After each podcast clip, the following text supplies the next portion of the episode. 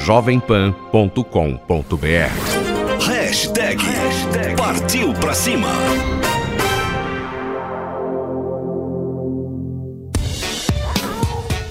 Pet na Pan, com Alexandre Rossi. Ajudando você a cuidar melhor do seu bichinho de estimação. Olá, está no ar para todo o Brasil o Pet na Pan, trazendo dicas e informações para ajudar você a cuidar melhor dos seus bichinhos de estimação. E depois das férias, nós estamos de volta com muitas novidades. No programa de hoje, nós vamos falar sobre a febre amarela. Será que a doença atinge animais de estimação? Nós também vamos voltar a falar sobre a matança de macacos causada pelo medo da doença. Pet na Pan, com Alexandre Rossi. Ajudando você a cuidar melhor do seu bichinho de estimação. Muitos tutores estão se perguntando se os animais de estimação podem contrair a febre amarela. Será que há motivos para tanta preocupação? Confira a resposta na reportagem do Murilo Pavini. A febre amarela tem provocado uma verdadeira corrida aos postos de saúde. São famílias inteiras preocupadas em buscar a imunização contra o flavivírus e curiosas em saber se seus cães e gatos também deveriam ser vacinados. Mas apesar dos riscos oferecidos a nós, seres humanos, a doença não oferece perigo a cães e gatos. A doença, que é transmitida pelo mosquito do gênero Hemagogos no ciclo silvestre e pelo Aedes aegypti no ciclo urbano, não se desenvolve no organismo de animais que não sejam primatas, como explica o médico veterinário Rafael Ramaui. Não funciona realmente só no organismo de, de primatas. Então, eles, como se diferenciam fisiologicamente e biologicamente da gente, eles estão imunes né, são doenças exclusivas nossos primatas. Então, isso eles podem ficar tranquilos. Mesmo que os pets sejam imunes ao vírus da febre amarela, outras doenças transmitidas por mosquitos merecem atenção, especialmente nessa época do ano, em que as chuvas e as altas temperaturas favorecem o ciclo reprodutivo dos vetores. As mais comuns são a dirofilariose, a leishmaniose e a miíase, mas há várias outras doenças que são transmitidas aos pets por mosquitos o veterinário Rafael Ramaui dá algumas dicas de como prevenir doenças transmitidas por vetores. Então, precisa ser usado realmente antipulgas, é, os de última geração, que já existem, que protegem contra a leishmaniose e contra os outros mosquitos que transmitem as outras doenças, digofilária e assim por diante. E sempre conversar com o médico veterinário para ter melhor, melhor orientação, porque tem pessoas que viajam ao litoral e desconhecem, por exemplo, que é o local onde mais se contamina por digofilária. Então, é sempre bom ter uma instrução antes de qualquer mudança de território. O tutor também deve evitar o acúmulo de água parada em recipientes abertos e lavar diariamente os bebedouros de seus animais com água e sabão para evitar a procriação de mosquitos. Eu vejo que muitas vezes as pessoas né, se desesperam com, com alguma doença e elas estão aí, vírus, vetores. É claro que a gente tem que tomar todas as precauções devidas aí para não se contaminar, mas também a gente não deve entrar num desespero a ponto né, de não viver a nossa vida não deixar que nossos pets curtam a vida. Por exemplo, uh, levar o cachorro para a praia. É legal levar, né? Se ele pode uh, ir com você no, né, numa casa, na praia tal. Ele vai curtir pra caramba. Você tem que cuidar para que ele não pegue né, as doenças, vacinando, fazendo tudo o que é necessário. Mas eu sempre tomo cuidado aí de não amedrontar as pessoas, porque senão você acaba não vivendo também. Pet na Pan, com Alexandre Rossi. Agora uma boa notícia para os nossos ouvintes do Rio Grande do Sul. A nota fiscal gaúcha está repassando recursos para entidades de proteção animal. O destaque é do repórter Gabriel Guimarães. 2018 já começou com uma novidade muito boa para o mundo pet. A partir deste ano, a nota fiscal do Rio Grande do Sul vai repassar recursos a entidades de proteção animal em todo o estado gaúcho. A previsão de repasse é de pelo menos um milhão de reais, valor que consta do projeto de orçamento para viabilizar o apoio a quem muitas vezes depende de doações anônimas e campanhas de solidariedade. De acordo com a Secretaria da Fazenda, não haverá qualquer redução nos valores destinados a entidades que atuam em outras áreas. Outra garantia é de que nenhum contribuinte vai ter que desembolsar valores extras. A ideia da iniciativa é aproximar o trabalho das ONGs, ajudando a combater a sonegação no Estado. Uma verba fixa que servirá de garantia para bom andamento dos trabalhos feitos pelas entidades. As entidades cadastradas devem ter atuação reconhecida de no mínimo dois anos na proteção dos animais.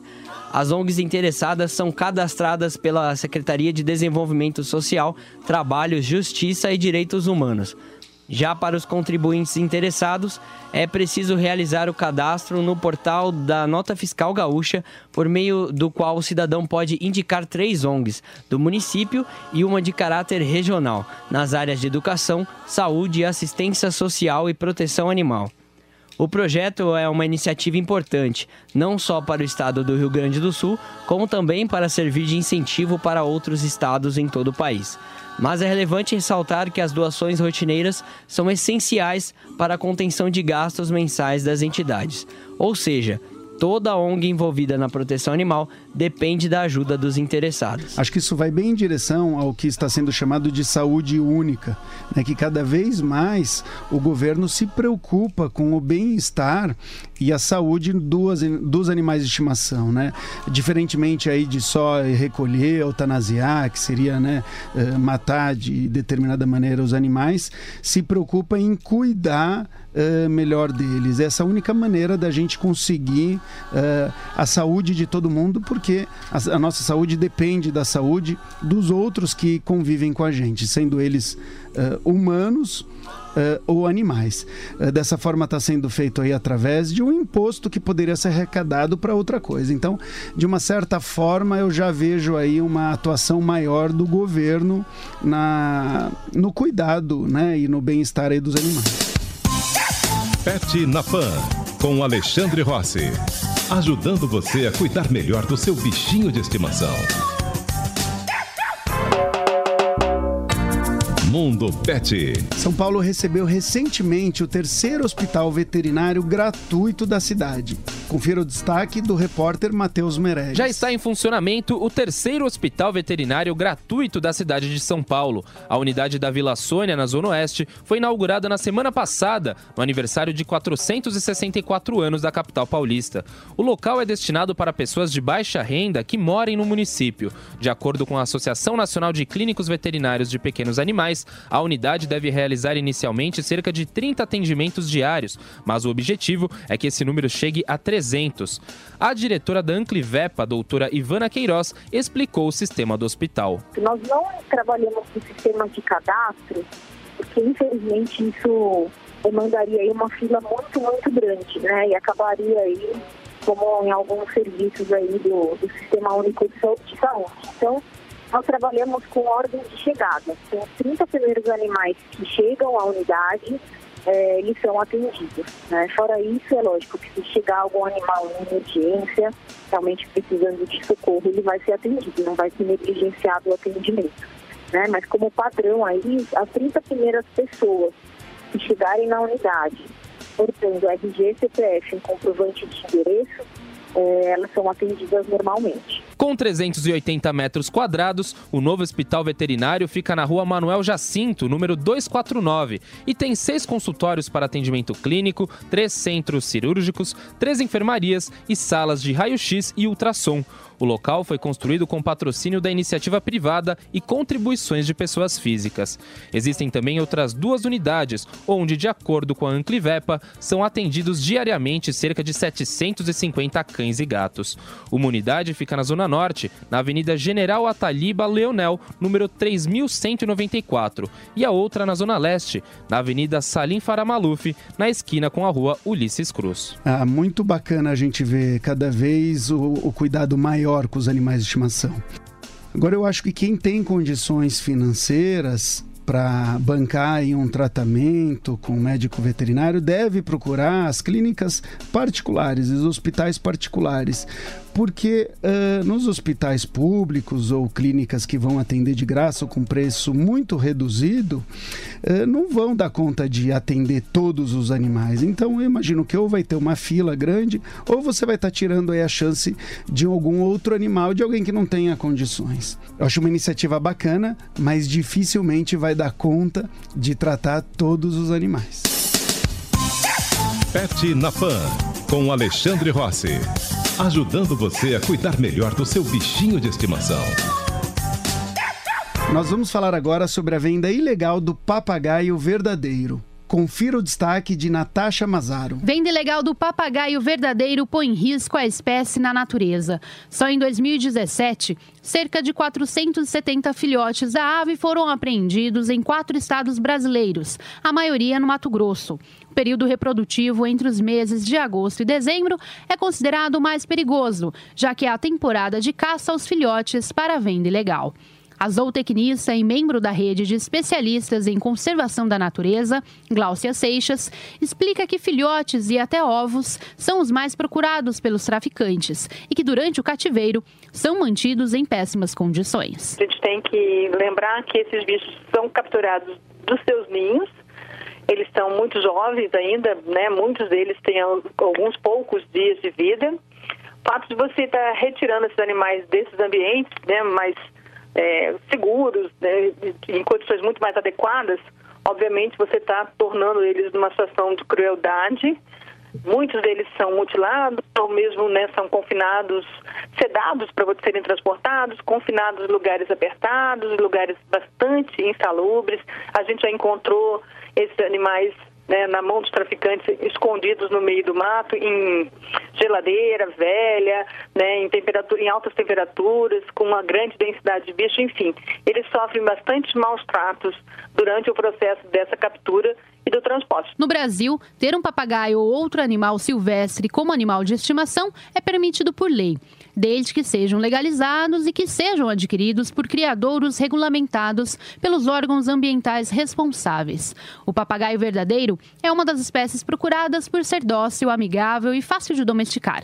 Mas a zootecnista alerta que tirar a ave do seu habitat natural pode causar sofrimento e que é necessário combater o tráfico dessa espécie e mobilizar as pessoas para denunciar quem vende legalmente. Eu acho que cabe aqui, pelo menos enquanto e se continuar sendo legal ter essas aves, aves ou qualquer um outro animal, é importante a gente conscientizar a população do que o bicho realmente faz e como ele se comporta em casa. Então, apesar dele ser dócil, por exemplo, quem já teve um papagaio sabe que aquele bico dele destrói para valer, né? Então, ele, se ele ficar solto em casa, vai ter vários problemas. Eles também fazem cocô, uh, cocô misturado com xixi, né? Que sai, que sai tudo junto.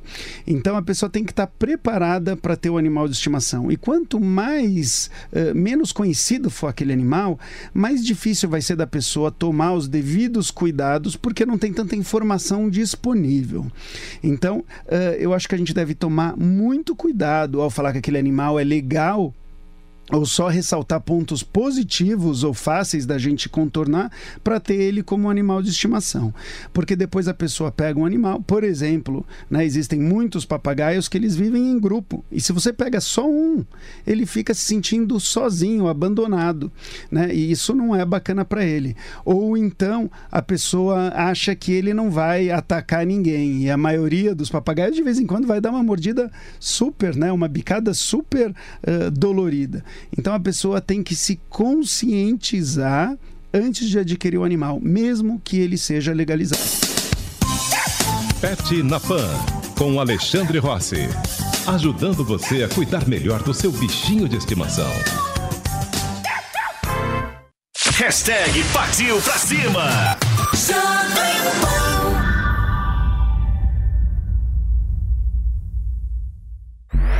Agora você tem um novo espaço para denunciar e cobrar solução para os problemas da cidade. Ligado na cidade. Com Fernando Martins. Os problemas de São Paulo têm solução e nós vamos cobrar juntos. Fernando Martins vai cobrar as respostas que você precisa. E cobrar a solução para os problemas da cidade. o semáforo da minha rua vive quebrado. Eu estou há três meses sem o meu remédio. A linha do metrô que eu pego sempre dá problema. O ônibus que eu ando tá pior que carroça. Faça a sua denúncia pelo WhatsApp 931 17 0620. 931 17 0620. Ligado na cidade. Aqui na Jovem Pan. O São Paulo venceu o Botafogo de Ribeirão Preto no Morumbi por 2 a 0. Diego Souza, que estreou no Morumbi como titular pela primeira vez, já havia jogado outras partidas, mas não ainda no Morumbi como titular, entrou e marcou o primeiro gol da partida. O peruano Cueva entrou no segundo tempo e acabou anotando de pênalti para o São Paulo, ampliando e fechando o marcador em 2 a 0. O jogador comemorou com a torcida, juntou as mãos, olhou para os céus e depois comemorou com o banco de reservas, assim como com o técnico Dorival Júnior. O São Paulo, que teve o público presente de 13.624 torcedores, uma renda líquida de 149.101 reais, e agora enfrenta o Bragantino no Morumbi, o Ituano fora de casa e o Santos, o clássico, novamente no Morumbi. Hashtag partiu pra cima.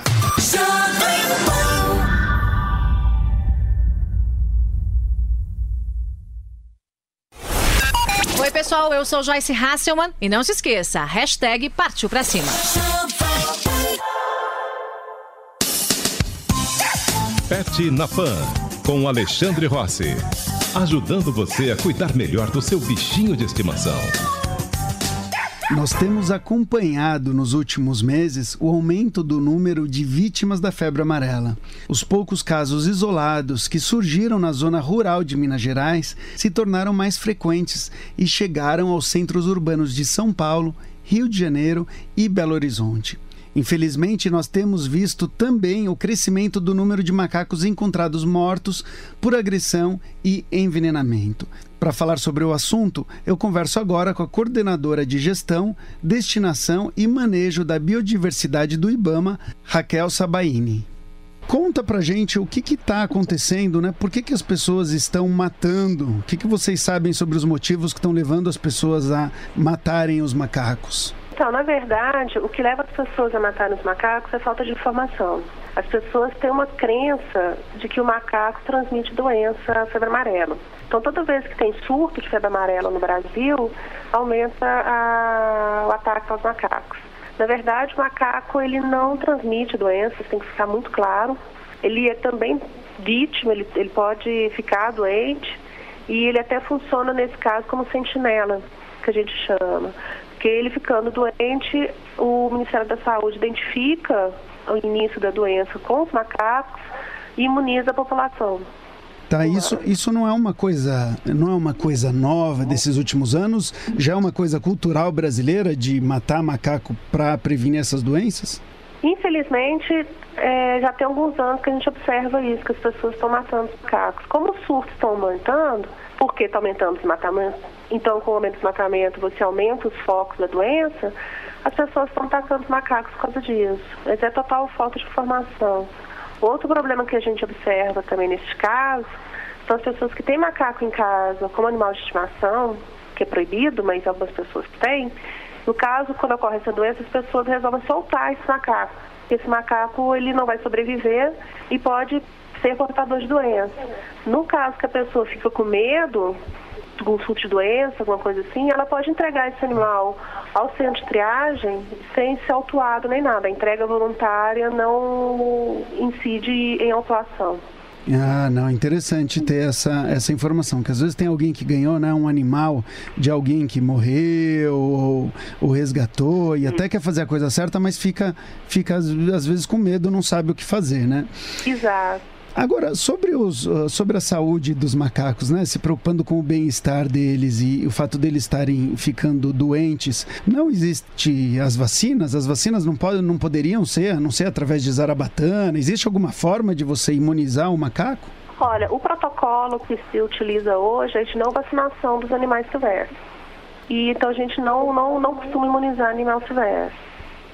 Isso é, é, protocolos internacionais aí de saúde. Tá, imagino que seja aí para respeitar e não interferir em todo o ecossistema, né? É. É, mas, mas não sei se, se não é uma coisa de, de repente de se pensar, né? Principalmente com macacos uh, viajando ou vivendo na, na beirada das cidades, não sei. É, é esse é o. É, é geralmente aí, não é que acontecem as principais mortes? É, no caso, para é, de, de, incidência com seres humanos é realmente quando ocorre esse contato com os animais que estão inicialmente na floresta, com, com o vírus circulando ali, digamos, naturalmente. É, essa questão da vacinação de primatas, isso realmente teria mais é, o Ministério da Saúde que definisse esses protocolos. Tá, entendi.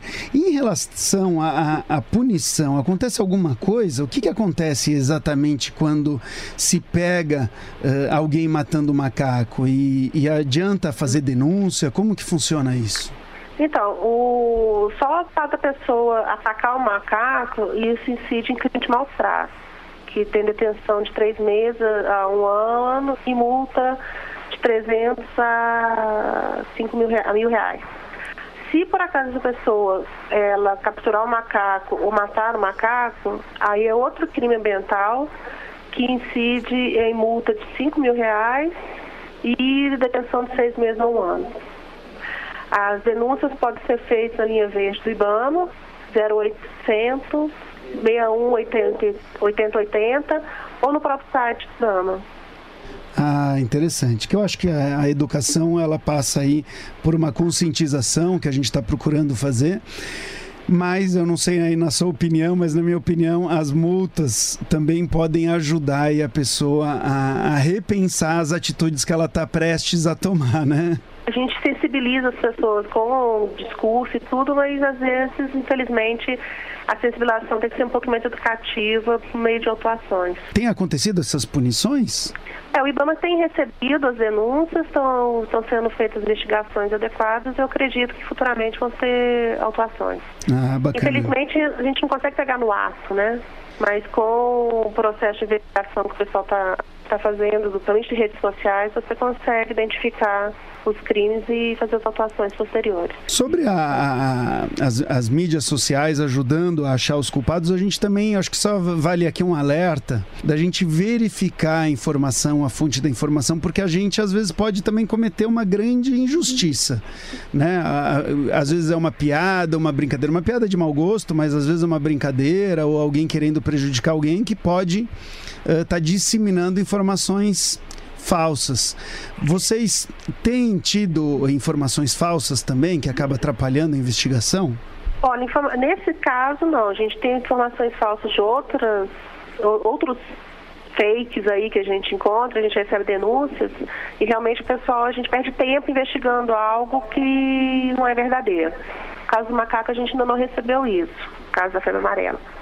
Mas isso é uma questão de ser observada. Até as pessoas observarem o que elas colocam nas redes, né? tanto do Facebook quanto do YouTube, enfim, essas redes, porque o, o uso de imagem de animal em ilegalidade, o uso dele também pode ser autuado.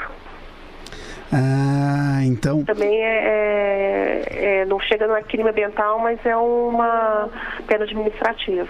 Ah, entendi. Então é assim, é como se o, o, o IBAMA tivesse ali o, a tutela, né, vamos dizer, do, dos animais e você precisaria da autorização do IBAMA para veicular a imagem do animal, como se fosse uma criança que você teria que pedir autorização para os pais. Não é bem assim. É no caso você tá, utilizar, por exemplo, uma imagem de uma criança em situação de maus tratos, por exemplo é, seria é crime você veicular uma imagem do animal, por exemplo, sofrendo maus tratos ou preso, a não ser que seja a finalidade de reportagem. Se não for para isso, aí o uso da imagem do animal em cativeiro legal ou cometendo algum crime, já incide em Ah, entendi. Mas se você. E, e, agora, uma pessoa comum, ela poderia estar fazendo uma reportagem, reportando um crime. Olha o que eu estou vendo aqui, olha o que, que foi constatado. Não precisa necessariamente ser um repórter. Não, sim, aí sim. Aí, aí não incide em infração, não. Tá, ah, legal. Só no caso a pessoa que está filmando porque está achando bonito as pessoas não estar ao lado do macaco. Entendi. O uso dessa imagem ela pode ser autuada por causa disso. Nossa, que, que, que, curioso, eu não sabia. Não sabia, acho que tem muita gente que não sabe, né? Que não sabe dessa, dessas regras. Sim. Ah, legal. Super obrigado aqui pelo, pelos esclarecimentos. Acho que, uh, se Deus quiser, aqui vai ajudar as pessoas a não cometerem esses crimes de maus tratos em nome né, da, da, da prevenção da febre amarela pessoas têm que entender assim, né? O deixar o animal onde ele está, na mata. Se por acaso encontrar algum animal suspeito, doença, alguma coisa assim, entrar em contato com a vigilância sanitária não tocar no animal, não procurar também se, se proteger. É, o que me deixa mais revoltado de toda essa história é que a imunização ela é eficaz, você tem aí maneiras né, de você se imunizar e evitar qualquer, ou evitar quase que completamente o risco. É, sim, hoje você tem vacina para febre amarela, né? Não se justifica mais as pessoas hoje vindo a óbito por febre amarela. Sim, ah, legal. Um controle imunológico. Ótimo, obrigado mais uma vez. É. Foi ótima aqui a sua participação. Até, logo, até já.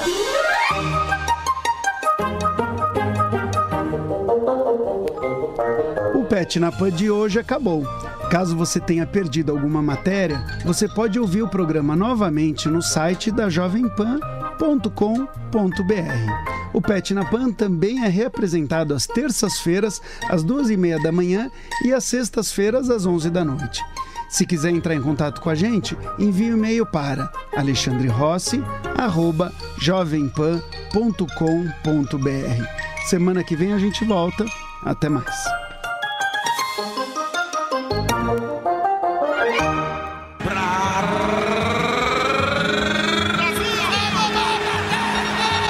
Brasil, rumo à Copa do Mundo Rússia 2018. Oferecimento Loja e 100. Ainda bem que tem Loja e 100. Ford Caminhões. Seu mundo não pode parar. Pela vida, escolha o trânsito seguro. Na hora de construir ou reformar, não conte com a sorte. Conte com a Telha Norte. A azia ou a queimação tá batendo? Magnésia bisurada alivia correndo. Se persistirem os sintomas, o médico deverá ser consultado. Para mais informações, acesse magnésia.com.br. Promoção Craques a Torcida LG. Acesse www.craquesatorcida torcidalg.com.br e consulte o regulamento. E Gafisa 2018 tem que ser inesquecível para você. Copa do Mundo e turismo sempre andaram juntos. Se eu fosse rico, moraria em Sochi dizem alguns russos. Gostaria de experimentar a neve de inverno e o calor do verão em uma única viagem? Essa é a pergunta. Isso é bem possível na capital do verão da Rússia, Sochi, que deve ser também a sede da seleção brasileira. Embora a cidade tenha recebido os Jogos Olímpicos de Inverno em 2014, as temperaturas locais podem atingir os 39 graus. Em geral, Sochi é um popular resort de praia, sempre lotado de turistas que querem nadar ou simplesmente relaxar. Mas quando finalmente deixam as praias, ao fim do verão, todos seguem para as montanhas para esquiar e andar de todas as maneiras por aquela região. Entre os meses de dezembro e abril é uma região que também pode ser visitada na época da Copa do Mundo. A Jovem Pan vai transmitir toda a Copa do Mundo FIFA 2018 pela melhor rede de rádios do Brasil. Hashtag partiu pra cima.